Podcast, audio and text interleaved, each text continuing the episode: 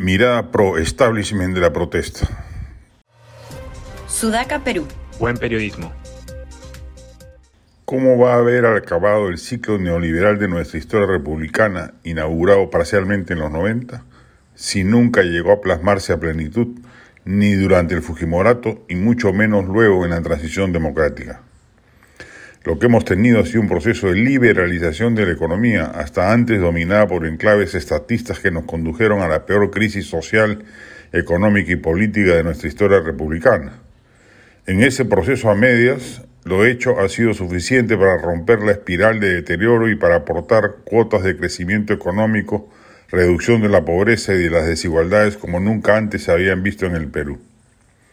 Solo una mirada premeditadamente ideologizada o abiertamente mentirosa puede negar lo que las cifras macroeconómicas indican. El Perú ha prosperado y ha dejado de ser un país inviable para convertirse en uno que tiene, de seguirse el camino correcto, la senda del desarrollo al alcance.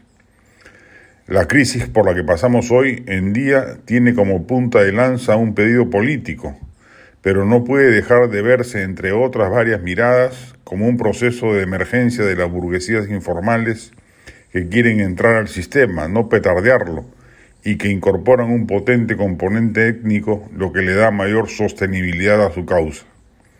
Si las élites empresariales y políticas del país lo leyeran así, otro sería el cantar no solo de la reacción frente a la protesta, sino que otro hubiera sido la política gubernativa desplegada en las últimas décadas, sorda a las nuevas realidades emergentes y que aún hasta hoy actúa bajo la lógica del gueto, fuera del cual no existen ciudadanos sino pobladores antisistema. El país cruje por falta de integración al capitalismo democrático, no por su culpa.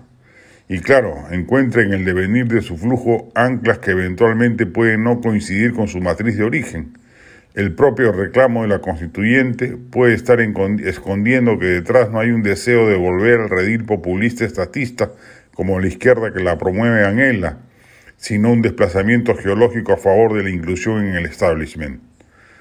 Lo cierto es que aún bajo esa esta perspectiva corresponde dar una batalla ideológica y no permitir que un, que un movimiento que puede estar de la mano con la anhelada integración ciudadana liberal del país devenga en una sonada colectivista que traicione parte del sentir profundo de su origen.